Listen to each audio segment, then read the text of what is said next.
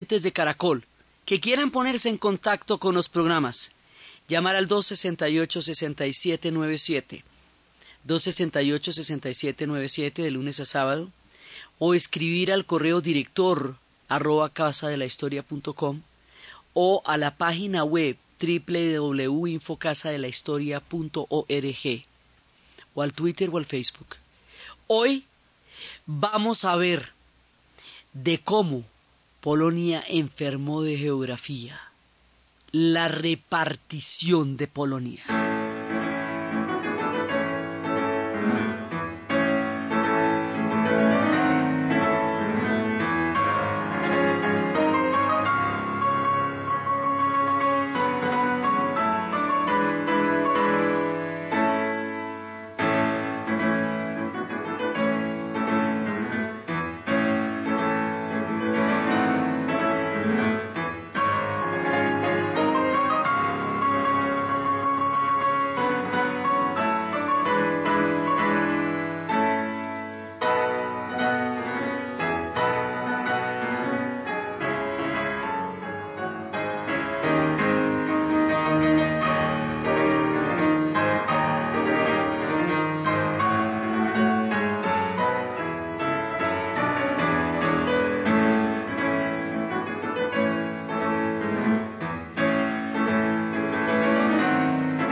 La vez pasada estábamos viendo cómo Polonia llegó a tener una situación favorable en su alianza con el Ducado de Lituania. Y cómo, digamos, ambos países, ambos pueblos, Lituania y Polonia, estaban siendo amenazados por una cantidad de enemigos que una cantidad de invasiones que tuvieron y decidieron que si se juntaban eso les iba a dar más densidad histórica y así fue. Entonces, la época del Ducado de Polonia que, y Lituania, que alcanzó a incluir Lituania, Ucrania, era un territorio bastante, digamos, bastante importante. Bielorrusia también era parte de esta de este ducado de Polonia y Lituania y era se trataba de poderse eh, de poderse eh, defender de las invasiones otomanas, de los tártaros, tantos pueblos que los estaban asolando de un lado al otro. Y la cosa funcionó. Estábamos viendo que eso se hizo con la dinastía de los Jagiellones, que era una dinastía. El príncipe Jagellón era originalmente un príncipe lituano y va a crear una dinastía que va a gobernar a los dos pueblos. Pero la dinastía Jagellón va a heredar unos problemas de la dinastía Peatz, que fue la primera dinastía que, como les había dicho, no logró manejar de una manera consistente en el tiempo la línea de sucesión. Y además le dio muchísima fuerza a los nobles polacos y los nobles polacos cada uno tenía sus propios intereses en su propio territorio y estaban más interesados en su propia eh, en, su propio bolsillo que en el proyecto Polonia. O sea, cada cual respondía por su pedazo de tierra y por los siervos que tenía ahí, pero el proyecto Polonia no lo tenían ellos claro, los que lo tenían claro eran los jaguelones. Entonces, cada vez que ellos necesitaban que los que hubiera ejércitos, la servidumbre en Polonia estaba tan atrasada, tan feudal, tan tan atrás en la historia que ellos no, digamos, no tenían ninguna condición medianamente chévere y no se podían mover porque estaban verdaderamente atados a la tierra de donde habían nacido del señor feudal a quien correspondían. Entonces, a la hora de armar ejércitos, ellos no iban a pelear, no estaban interesados en pelear por estos señores que los mantenían en tan malas condiciones, ellos eran siervos. Los señores que querían cada vez más riqueza y que no estaban dispuestos a mejorar la situación de los campesinos en ningún sentido, tampoco estaban dispuestos a dar billete ni a dar campesinos hombres para formar un ejército para defender las fronteras de Polonia. Y era tal el poder que tenían desde la época de la dinastía Peatz que los yaguelones no lograron revertir ese poder para centralizar Polonia, crear ejércitos que pudieran defender las fronteras de los pueblos que permanentemente las estaban asolando. Esta situación durante un tiempo fue crítica, pero después se volvió grave. Entonces Polonia va a tener un montón de vientos hasta que llegue un huracán y la tumbe del mapa. Básicamente esa es la cosa.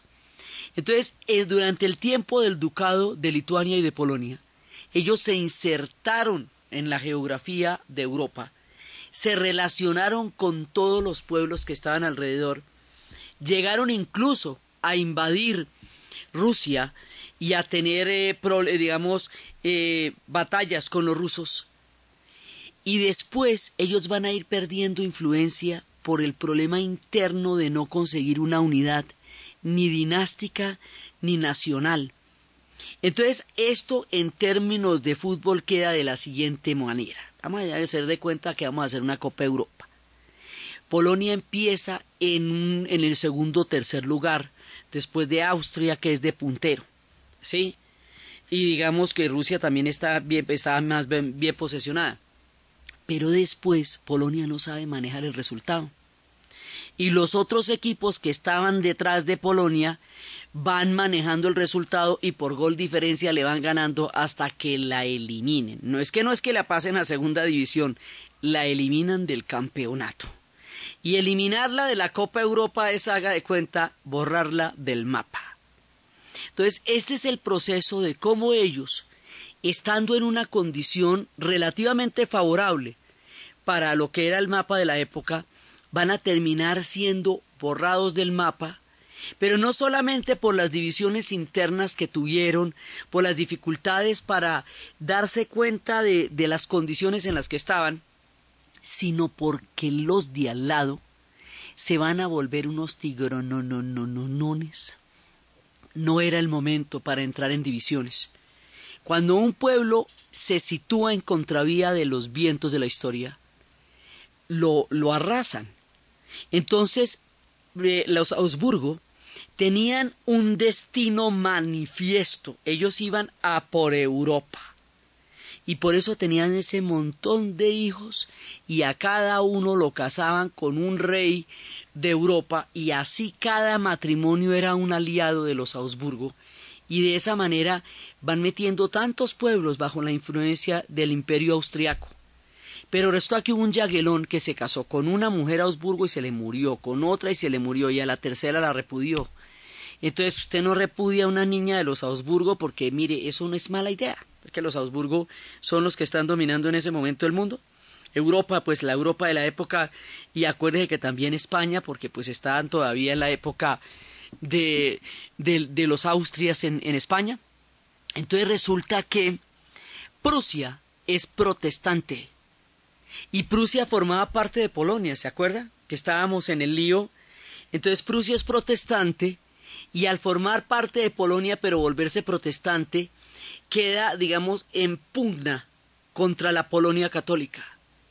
Rusia se va a volver un imperio no no no no no no no no no no no no no no no empieza el proceso de expansión más grande que ustedes se pueden imaginar y esto arranca desde Pedro y luego con Catalina y esto va a llegar Pedro la va a llevar al Báltico entonces cuando Pedro el Grande crea se agarra con los suecos y los derrota van a hacer sobre los huesos de los prisioneros suecos va a construir una ciudad colosal que en honor suyo se va a llamar San Petersburgo.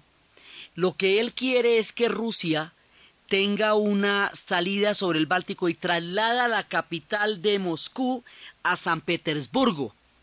Y San, San Petersburgo es una ciudad sobre el Báltico. Quiere decir eso que Polonia es un país báltico también. O sea, queda en el centro de Europa, queda al lado de Prusia, queda al lado de Austria, pero también queda en el Báltico. Por eso les digo que la pobre le da un ataque de geografía que acaba con ella. Entonces, en el Báltico se estaban peleando los rusos y los suecos por Polonia y Lituania. Se estaban disputando, los suecos habían vuelto increíblemente poderosos los suecos van a atacar a los polacos una y otra vez, una y otra vez, en lo que la vez pasada estábamos diciendo que era el diluvio sueco. Porque le van a pegar una atacada, pero así, seguida, seguida, seguida, seguida, seguida, que los polacos dicen, pero ya. En una de esas batallas, mientras los suecos los están atacando inclementemente, enfrentados los dos ejércitos, el viento sopla y el polvo que el viento levanta sopla en dirección a los suecos. Y eso permite que los polacos puedan seguir teniendo la visibilidad de la batalla que los suecos no tienen. Y la imagen de la Virgen de Częstochowa se aparece ante el ejército polaco y el ejército polaco gana esa particular batalla. A partir de la victoria que la Virgen les da a ellos, ellos se entregan a la Virgen con todo el fervor, con todo el amor del mundo, porque de ahí en adelante la Virgen se va a convertir en su consuelo. Esto va a ser tan importante que el Papa Juan Pablo II en el siglo XX, al haber quedado huérfano a tan corta edad, haber perdido a su madre y a su padre, toma a esta Virgen como su madre, como su madre realmente. Esto va a ser tan importante que en el futuro, cuando Lech Wałęsa empiece el sindicato de solidaridad que daría fin al comunismo en Polonia y eventualmente a la caída del bloque soviético, él va a dedicar el premio Nobel de la paz que se va a ganar a la Virgen de Shestasowa porque dice que ella se sirvió de solidaridad para liberar a Polonia. En la, allí donde está, en el santuario de la Virgen de Shestasowa, está el premio Nobel de Lech Wałęsa. Están todos los tributos que el pueblo polaco le rinde a ella.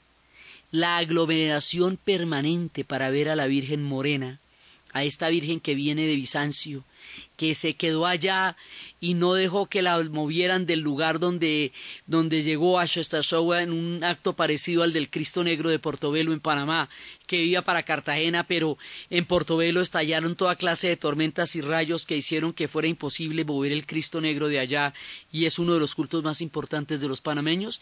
La Virgen de Shestasowa es la misma cosa. Eh, toda la naturaleza se movió en su contra para que ella no fuera de ninguna manera desplazada de ese lugar y desde ese lugar empezó a hacer milagros al pueblo polaco. Como los rusos están metiéndose en un proyecto imperial de tanta envergadura y los rusos son ortodoxos. Como los prusianos están creando una cuña con respecto a Polonia y ellos son protestantes como los suecos y su diluvio de ataques continuos y constantes a Polonia por el Báltico, son también protestantes porque ellos se unen a la Reforma, entonces Polonia se aferra al catolicismo como una resistencia contra las religiones de los pueblos que la cercan y la intentan invadir. La expansión de Rusia va a ser de tales dimensiones que van a coger a Polonia como un corredor, el corredor polaco, para pasar donde se les dé la gana en el proceso de expansión. Y literalmente hablando, Pedro el Grande pasaba por Polonia como Pedro por su casa.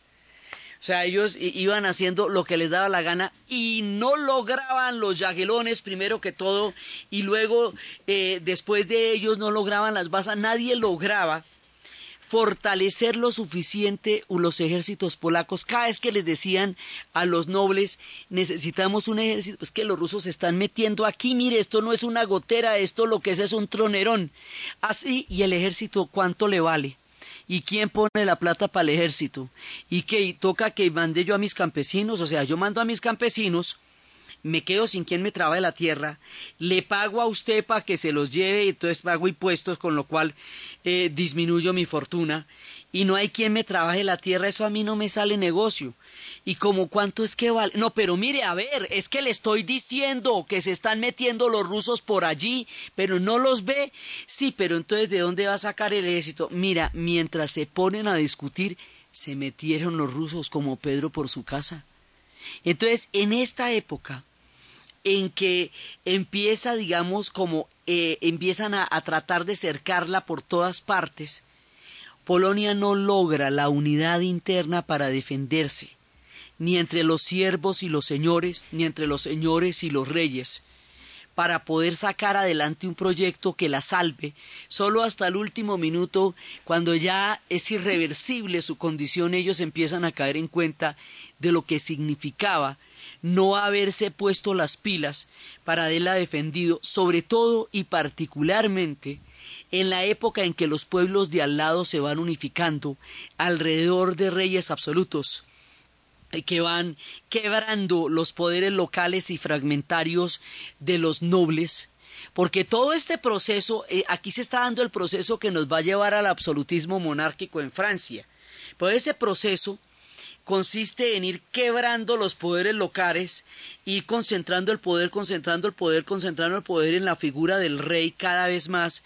Y si bien los franceses lo hacen con el proyecto explícito de que el Estado soy yo, de todas maneras eso estaba pasando en otras partes. Los Augsburgo tienen un solo rey y ese es el que manda. Eso no, digamos, no, los, la monarquía derrota a los poderes locales fragmentarios y eso es parte de lo que determina el fin de la Edad Media y el comienzo de la Edad moderna también la manera como se van unificando imperios y pueblos.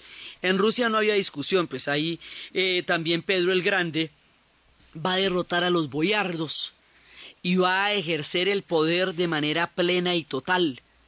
Y los prusianos también están empezando, digamos, tienen una, un, un proyecto en el cual se van cohesionando. Entonces todo el mundo se une, se cohesiona eh, destruye los poderes locales y Polonia se atomiza. Polonia no logra consolidar una unidad interna y en sus fronteras sus enemigos se hacen cada vez más fuertes, sus ambiciones se hacen cada vez más grandes y empieza a existir una de las cosas más peligrosas que le puede pasar a uno en la vida, un destino manifiesto. Si alguien cree que ha nacido para pasar por encima de la tierra de uno, téngase. Y eso es lo que le va a pasar a los austriacos, o sea, los Augsburgo tienen el destino manifiesto de que toda, absolutamente toda Europa va a ser de ellos, y hubiera sido así de no ser por la reforma. ¿Sí? Lo chusco y lo interesante que les pasa a los polacos en esta época es que de la nobleza polaca, de la Universidad de Cracovia, se nos va a graduar Copérnico. Y Copérnico, con su teoría de que es el Sol, el centro y no la Tierra, va a ser una revolución del eje de pensamiento de la ciencia y de la humanidad. La revolución copernicana la llaman uno de los hechos más trascendentales porque sin cambiar las condiciones concretas ni cotidianas de la vida de los hombres, cambia el eje de su pensamiento. Durante todo el tiempo del medioevo se consideraba que la explicación del mundo, la explicación de la ciencia, la explicación de la tierra, estaba directamente ligada a la explicación de Dios, porque era un mundo totalmente teocéntrico con Dios como eje de la tierra. Y en ese mundo cristiano medieval, de Dios como eje de la tierra, la tierra tenía que ser el centro del universo si era la creación de Dios, y el sol giraba alrededor de la tierra como usted lo puede ver cuando se pone y cuando sale al otro día lo ve en movimiento circular. Entonces creía que es que el sol iba alrededor nuestro. Entonces Copérnico prueba lo contrario, lo que le quita el valor de la explicación científico-teológica que daba la Iglesia, la mayor autoridad de su tiempo, pone en cuestionamiento todo el sistema de Ptolomeo, cambia el eje de la Tierra y añade una frontera del pensamiento inmensa que se abre con la revolución copernicana.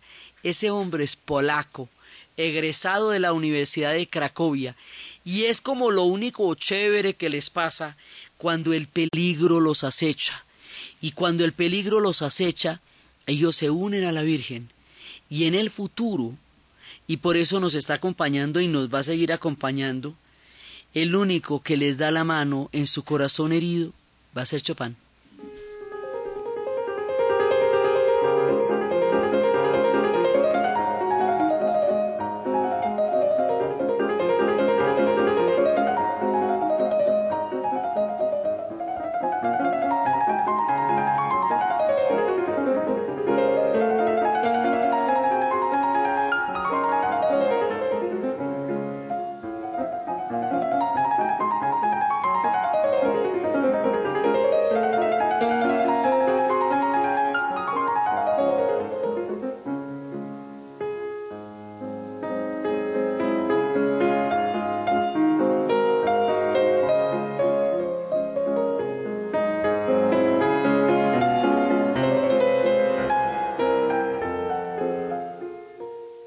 Esta es la hora en Caracol Radio.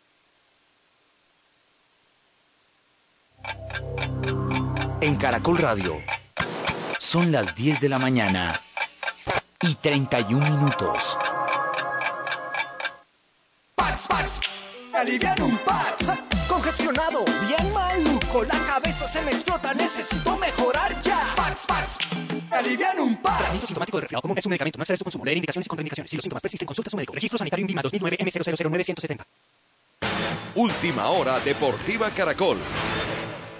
A las 11 de la mañana hora colombiana comenzará oficialmente la temporada 2013 de la serie automovilística de los Estados Unidos de la IndyCar, con presencia de un colombiano, Sebastián Saavedra, que partirá desde la casilla número 9. Es un equipo que ya ha demostrado estar en, el en los top 5. Es un equipo, bueno, el carro, creo que vamos a comenzar de una muy buena manera la temporada. La pole position fue para el vigente campeón de la categoría Will Power, el australiano, y segundo partirá el expiloto de la Fórmula 1, Takuma Sato.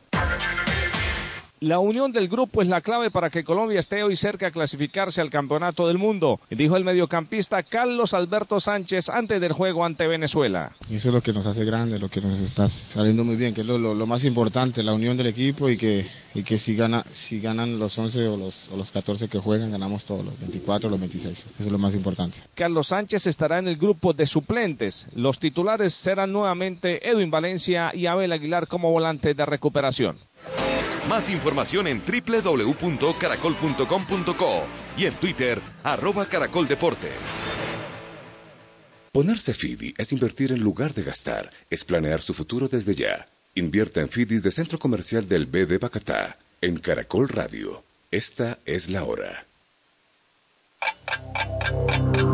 En Caracol Radio son las 10 de la mañana y 33 minutos. Yo invertí en Fidis del B de Bacatá en lugar de gastar, porque planeo mi futuro desde ya. Ahora tú, ponte Fidi. Piensa en tu futuro y el de tu familia. Invierte en FIDIs de Centro Comercial del B de Bacatá, con una separación de tan solo 4.800.000 pesos. Para más información, llámanos al 636-0090 o visita bdebacatá.com.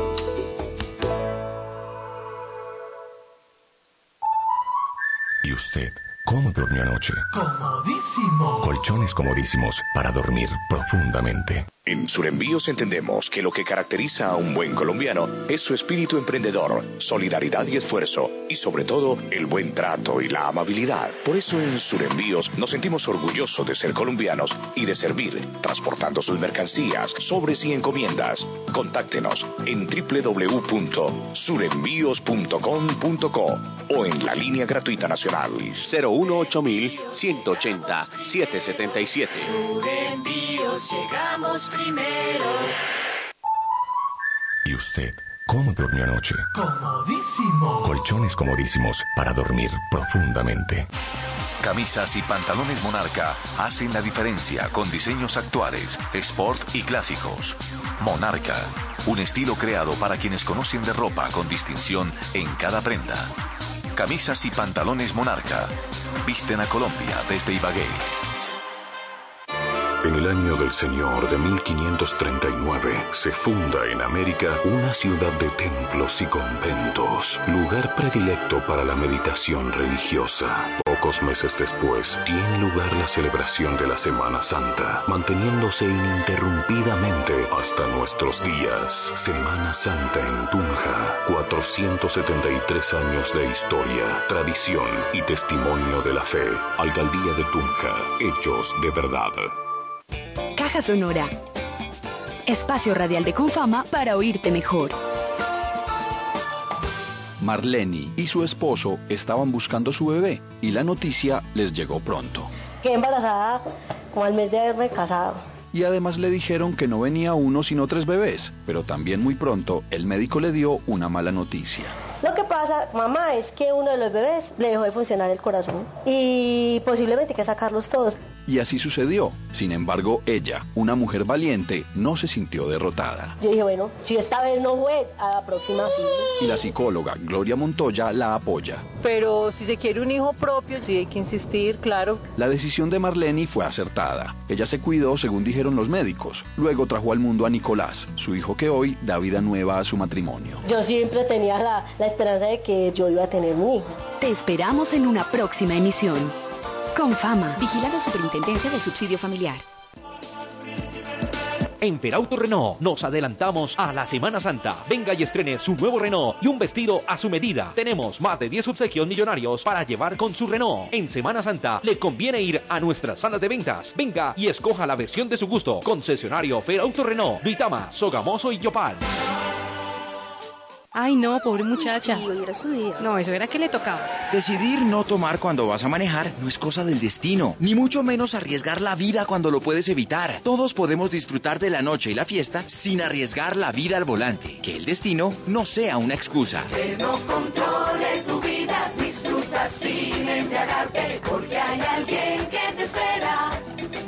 Lleva el timón. Un mensaje de Caracol Social. Llegó la hora de invertir en la ciudad del futuro, en el corazón industrial, empresarial y comercial de Boyacá, en la tierra del cacique Tundama. Haga empresa con nosotros. Únase a la productividad duitamense y disfrute de los beneficios de nuestras exenciones tributarias. Más unidos, más humanos. Duitama es más. En Semana Santa, Boyacá es tu mejor destino. Ven y déjate abrigar por el recogimiento y la espiritualidad de sus templos, sus gentes y sus verdes paisajes. Boyacá, el departamento de las siete maravillas, te espera. Descúbrelas en familia. Un destino de clase mundial.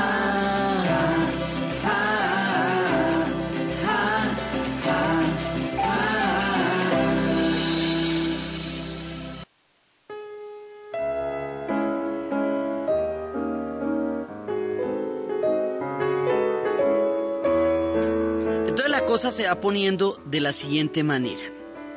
Después de esta batalla en que la Virgen de Shestashowa los ayuda y es coronada reina, después en 1683 va a haber una batalla que se considera la batalla más importante porque es la batalla, la llama la batalla de Viena, que era bajo el rey polaco Jan Sobieski, y en esta batalla se considera la más importante de todas la historia de Europa, porque es la batalla donde Viena para la expansión del imperio turco otomano. El imperio turco otomano se viene expandiendo, expandiendo, expandiendo, se ha metido por los Balcanes, ya ha acabado con los serbios, ya pasaron la batalla de los Milos, ya está llegando a la Bosnia-Herzegovina, ya está pasando por la Bosnia, ya está pasando por Albania, y hay un momento en que ya casi a las puertas de Viena lo detienen en esta batalla. Ya se echó al eh, ya invadió a los a los húngaros, o sea, la, la presencia otomana en Europa, a los rumanos, que cuando la resistencia contra el imperio otomano es cuando aparece la leyenda del conde Drácula, porque dice que había un hombre que había hecho una resistencia enorme contra los turcos, pero que era muy malvado con los gitanos, quedó herido en una batalla, le- se lo entregaron a una gitana para que lo curara y ella en venganza por la crueldad el- de Vlad el empalador con su pueblo lo convirtió en vampiro, eso es parte de la leyenda, pero también se habla de Elizabeth Bathory, una persona que ahogaba a las doncellas en sangre para robarle la, la juventud y la lozanía, todo esto son en tiempos del avance otomano. Pero los otomanos avanzan, avanzan, avanzan. Inclusive hay una anécdota eh, buenísima y es que cuando los, los otomanos son detenidos en la batalla contra los, eh, eh, contra los austriacos, ya casi a las puertas de Viena y de ahí para adelante no van a avanzar, dejan abandonados un montón de sacos de café.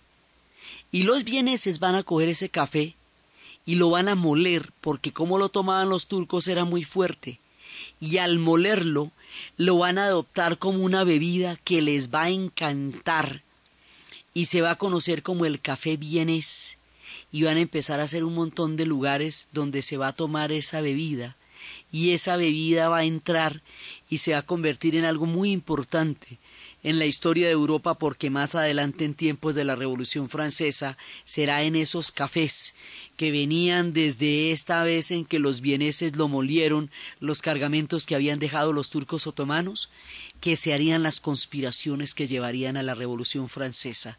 Y el café sería de ahí en adelante, el café lo usarían después los norteamericanos en la independencia contra los ingleses en lugar del té inglés, cuyo cargamento sabotearon. Digamos, de aquí para adelante la historia del café se va, eh, se va esparciendo por el mundo llegar a nuestras tierras y deleitarnos de una manera maravillosa. Pero esto, este, el encuentro del café con Occidente, son estos sacos que van a abandonar los turcos otomanos en el momento en que los vieneses los van a parar. Pero entonces, mire, la cosa se está poniendo muy complicada. Suecia generó la Gran Guerra del Norte. Y finalmente, en 1721 termina la Gran Guerra del Norte. Polonia se pone a favor de Rusia contra Suecia y entonces se vuelve una pieza clave para el imperio ruso y después sube Stanislav Koniatowski, que es un monarca ilustrado, y él intenta otra vez sacar adelante el país, que mire qué pilas, que se ponga las pilas, que es que nosotros no nos podemos descuidar ahorita, por favor, no nos podemos descuidar ahorita. Y intentan en 1791 él va a crear una constitución que se llama la Constitución del 3 de mayo, y es el primer acto de, constitución que se va a hacer en Europa después de la, de la constitución de los Estados Unidos, que fue de 1776. Y después de eso, eh, eso establece el trono, digamos, como en forma, eh, establece una constitución y un tipo de sucesión diferente y eso va a hacer que ellos, digamos, tengan como una, un hito dentro de, dentro de lo que va a ser también la formación del Parlamento en Inglaterra. O sea, ellos van a encontrar como unas perspectivas políticas en las cuales hay una revolución de los gobiernos del rey frente a los gobiernos de los, eh, de los nobles. Y es una constitución muy importante, pero eso todavía no sirve. Vienen las insurrecciones. Entonces viene eh, en 1772 se produce el primer reparto de Polonia. En ese primer reparto van a tomar parte Rusia, Prusia y Austria. Entonces, después de eso vienen las insurrecciones. Entonces, luego viene la constitución del 3 de mayo. Luego hay otra insurrección en Kosciuszko y la resistencia es muy grande, pero no logra, eh, no logra vencer. Así que Varsovia y Cracovia son incorporadas a Rusia y a Austria cada una va cogiendo uno. Un año más tarde se hace el tercer reparto de Polonia. En 1795, Polonia desaparece del mapa. Es decir, ya no quedan unas ciudades en una parte y otras en otra. Polonia deja de existir oficialmente. Entonces, mire, ¿cuál es la diferencia? Bohemia hace rato dejó de ser autónoma Hace rato dejó de ser eh, gobernada desde Praga, pero seguía existiendo como Bohemia, así fuera subordinada de los Habsburgo. Hungría le va a pedir a los Habsburgo que la salven de los otomanos, los Habsburgo la salvan de los otomanos, pero la incorporan al imperio, pero sigue siendo Hungría. O sea, estos, estos pueblos van a seguir existiendo como pueblos, lo que pasa es que quedan subordinados a un imperio más grandote. Pero el caso de Polonia es diferente, porque en el caso de Polonia la despedazan, le quitan el estatus de, digamos, de pueblo, de estado, la convierten en provincias, departamentos, pedazos de Austria, Prusia y Rusia. Entonces, Rusia empezó, como les digo, con Pedro un proceso absolutamente impresionante de salida al Báltico, lo que lo metió en todas estas guerras contra los suecos y eh, por el control de, de Lituania y tal. Pero resulta que después Catalina va a sacar a Rusia al Mar Negro y va a consolidar lo que hizo Pedro y va a adoptar la ilustración con el tema del despotismo ilustrado. O sea, en términos globales, Rusia ha empezado un destino manifiesto a su vez, que va desde el Báltico con Pedro, desde el, desde el Mar Negro con Catalina, Pedro le preguntó a un amigo que fuera a averiguar qué había más allá del canato de, de la Siberia, que había sido el canato en la época de los tártaros. Y el amigo fue hizo una expedición la berraca para llegar allá y murió en el camino. Pero sin embargo, ese amigo sueco, en honor a él, le va a poner Pedro a eso que él descubrió su nombre. Él descubrió el estrecho que por él se llama el estrecho de Bering. Por el estrecho de Bering van a pasar a Alaska. Y hay una época en que van a llegar hasta California.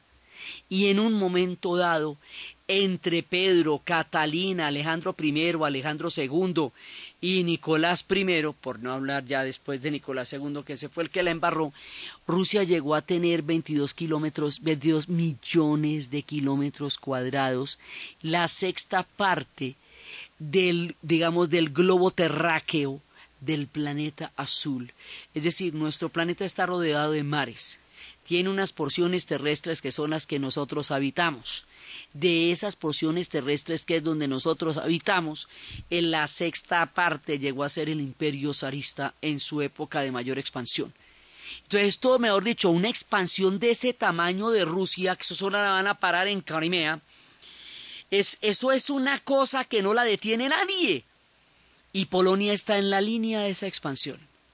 El imperio austriaco, como les digo, se fortalece para los turcos, derrotó a los bohemios, incorporó a los húngaros y de una vez ya entrados en gastos se lleva un pedazo de Polonia.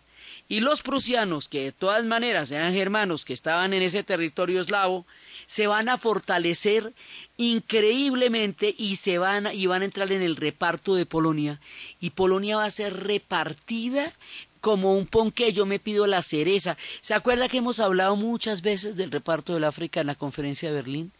También hemos hablado del reparto del Medio Oriente, también hemos hablado del reparto de los Balcanes. Polonia va a ser repartida y en 1795 desaparece del mapa. Y esto es la tragedia.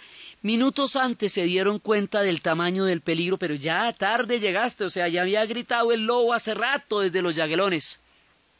Entonces viene la primera campaña napoleónica en Polonia y los, los polacos van a, a estar de parte de Napoleón porque como el enemigo de Napoleón es Prusia, es Austria y es Rusia, entonces ellos consideran que Napoleón como tiene los mismos enemigos que ellos, los va a ayudar. Y de la misma manera que Poniatowski trató de intentar, siendo amante de Catalina, evitar que la despedazaran, Catalina no tuvo ninguna piedad con Polonia. Cada vez que se rebelaba hasta que la, desbarata, la, la saca el mapa de toda una mujer polaca va a ser amante de Napoleón a ver si por esta vía logra que el hombre salve su preciosa Polonia. Pero Napoleón va a hacer un pacto con Alejandro y va a hacer un pacto igualito al que va a pasar con Hitler. Hace un pacto con Alejandro I para que Rusia no se oponga a su expansión y Alejandro I se incorpora Lituania, Letonia, Estonia y Finlandia al enorme mapa de Rusia. De la misma manera, que Stalin hizo un pacto con Hitler en el cual Hitler se aseguraba de que no hubiera oposición de, de parte de la Unión Soviética a la expansión de, de Alemania por Europa, pero a cambio de eso, Stalin pedía Lituania, Letonia, Estonia y Finlandia que habían quedado independientes después de la derrota de Alemania en la Primera Guerra Mundial y van a ser reincorporadas a la Unión Soviética por ese pacto Ribbentrop-Molotov, que es el que, el que las vuelve a anexar. Entonces, esto va a pasar igualito igualito, la campaña napoleónica va a presentarse con las mismas condiciones y resultados que la campaña eh, nazi después en la Segunda Guerra Mundial, con los mismos y en las mismas y en el mismo territorio, hasta que los rusos y el general invierno derroten a Napoleón de una manera terrible. Y de, y de esa forma eh, pues las esperanzas de Polonia también se vayan a perder con la derrota napoleónica. Y ahí sí queda peor, porque toda Europa queda en contra de lo que fue Napoleón, porque Napoleón destronó a todos los reyes y hizo la reforma agraria y llevó la revolución francesa y todo eso. Entonces cuando es derrotado Napoleón, lo que van a tratar de hacer los reyes europeos es borrar su paso de la historia, restaurar todos los reyes en sus antiguas coronas, incluido Fernando VII, lo que lleva a lo que nosotros llamamos la reconquista porque cuando Napoleón eh, fracturó a España fue que empezaron todo nuestro movimiento de juntas, eh, que son los de 1810, y cuando sale de ahí eh, van, a, van a empezar la reconquista. Entonces las campañas napoleónicas le dan a Polonia una esperanza, pero mentiras. A la hora del té Napoleón no los va a ayudar y cuando lo derroten ellos iban a quedar saliendo a deber por haber ayudado a Napoleón. Entonces esa también le sale rechueca. Entonces, eso, eso tampoco va a poder. Y cada vez que se rebelan, vez les dan más duro y más duro. Y ahí sí empieza un sentido de nación y de fuerza polaca en el exilio, desaparecidos, repartidos. Y en esos momentos tan duros y tan horribles, cuando ellos ya han perdido, digamos, la batalla, pero no la esperanza, pegados a la Virgen de Shenstasowa, rogando con el alma poder existir, en 1810 va a nacer en Polonia Federico Chopin. El hombre aparece en escena en los días más lúgubres y tristes y por supuesto él va a tener que emigrar después de la derrota de Napoleón en Waterloo. Rusia, Austria y Prusia van a hacer la Santa Alianza. A la Santa Alianza le vamos a dedicar su capítulo. O sea, aquí apenas la nombramos, pero lo suyo, o sea, la Santa Alianza nos va a determinar la mitad de la historia de, que, lo, que, estamos contando. Por eso de ella nos ocuparemos. Pero el asunto es que después de eso, eh, pues Polonia queda más grave aún que cuando empezó la campaña napoleónica y saliendo a deber. Y es en esos días tan horribles que le va a tocar vivir a Chopin y por supuesto él en algún momento tiene que emigrar porque todo el mundo tiene que emigrar porque la cosa es muy fregada. Va a pasar muchísimo tiempo de su vida en París. Pero su música, su música se va a convertir en el símbolo de los polacos. Y en estos años oscuros, desde la repartición de Polonia, y desde el nacimiento de Chopin y después de la batalla de que la Virgen de Częstochowa les dio la victoria con su aparición frente a los suecos, Polonia quedará reducida única y exclusivamente a la imagen de la Virgen Morena de Częstochowa y a las melodías y a las sinfonías de Chopin. No quedará más del pueblo polaco sobre la tierra del mapa de Europa el resto está en su corazón. Por eso hoy día hay un parque monumento dedicado a la vida en el corazón de Varsovia, que es una mano gigante con un piano donde está tocando Chopin, y todos los sábados lo tocan mientras lo puedan tocar, porque cada vez que a Polonia la reparten o la invaden le prohíben a Chopin, y Chopin se vuelve el símbolo más grande, más importante, más sublime, y su música es lo único que enaltece y consuela el alma herida de los polacos.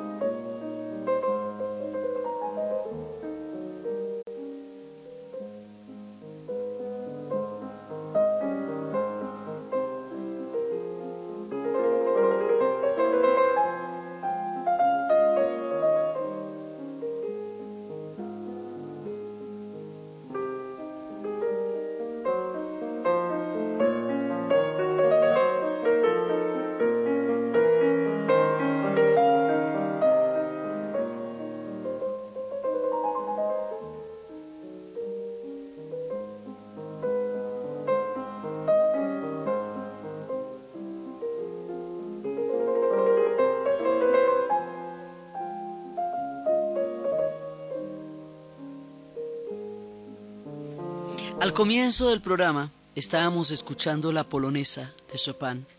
Ustedes se pueden imaginar, después de que Polonia no existe, que está repartida, lo que significa tocar una pieza que se llame la polonesa. Es llamar por su nombre a una cosa que ha sido destazada, desgarrada y despedazada. Es sumamente subversivo y peligroso, por eso él va a tener que emigrar. Y por eso los poetas, los grandes poetas van a tener que emigrar.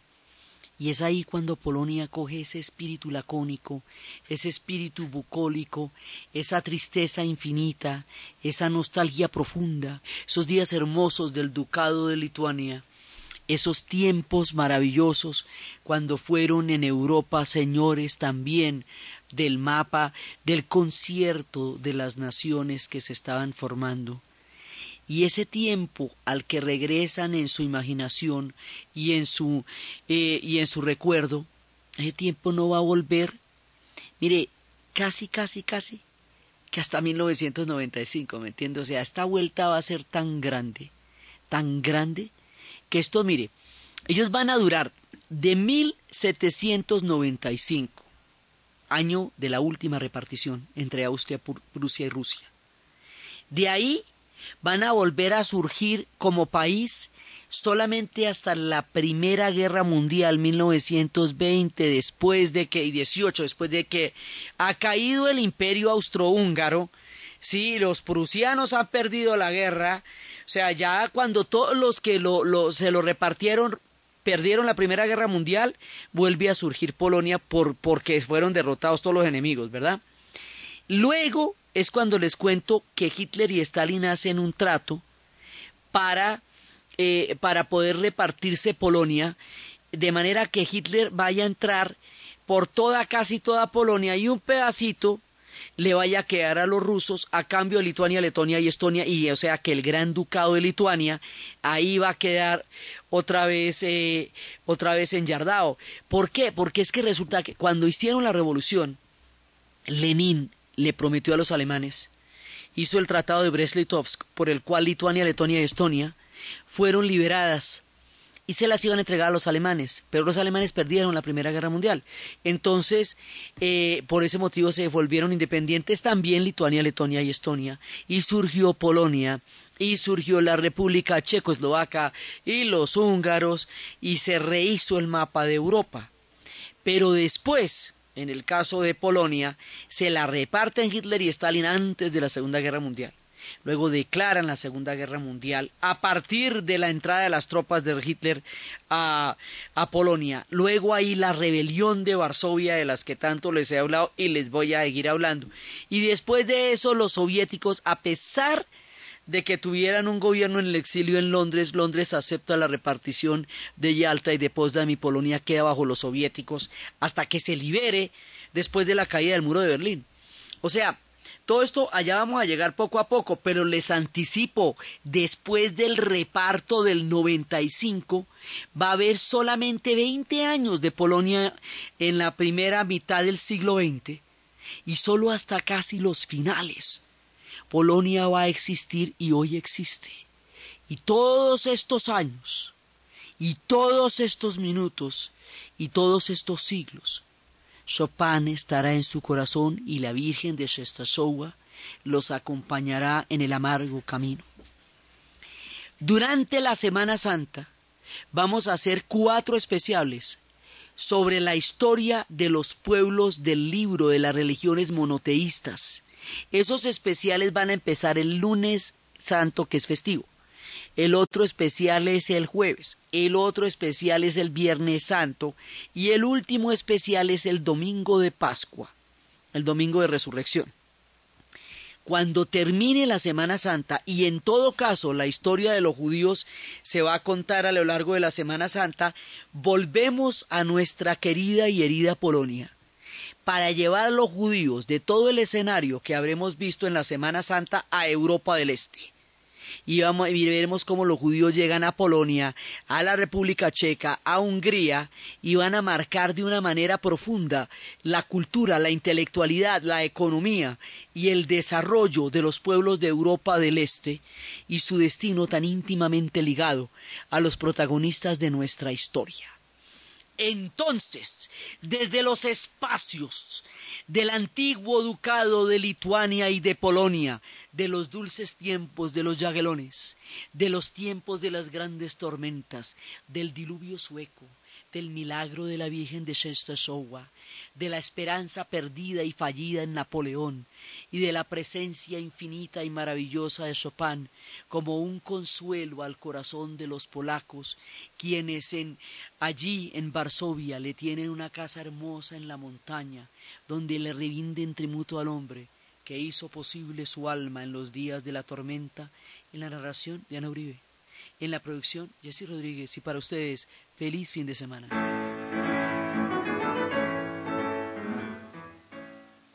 Porque los colombianos tenemos amigos como arroz. Flor Huila, el arroz de los colombianos. En Caracol Radio, esta es la hora. 11 de la mañana, dos minutos. Los colombianos celebramos todo. Celebramos si perdemos, si ganamos, si empatamos.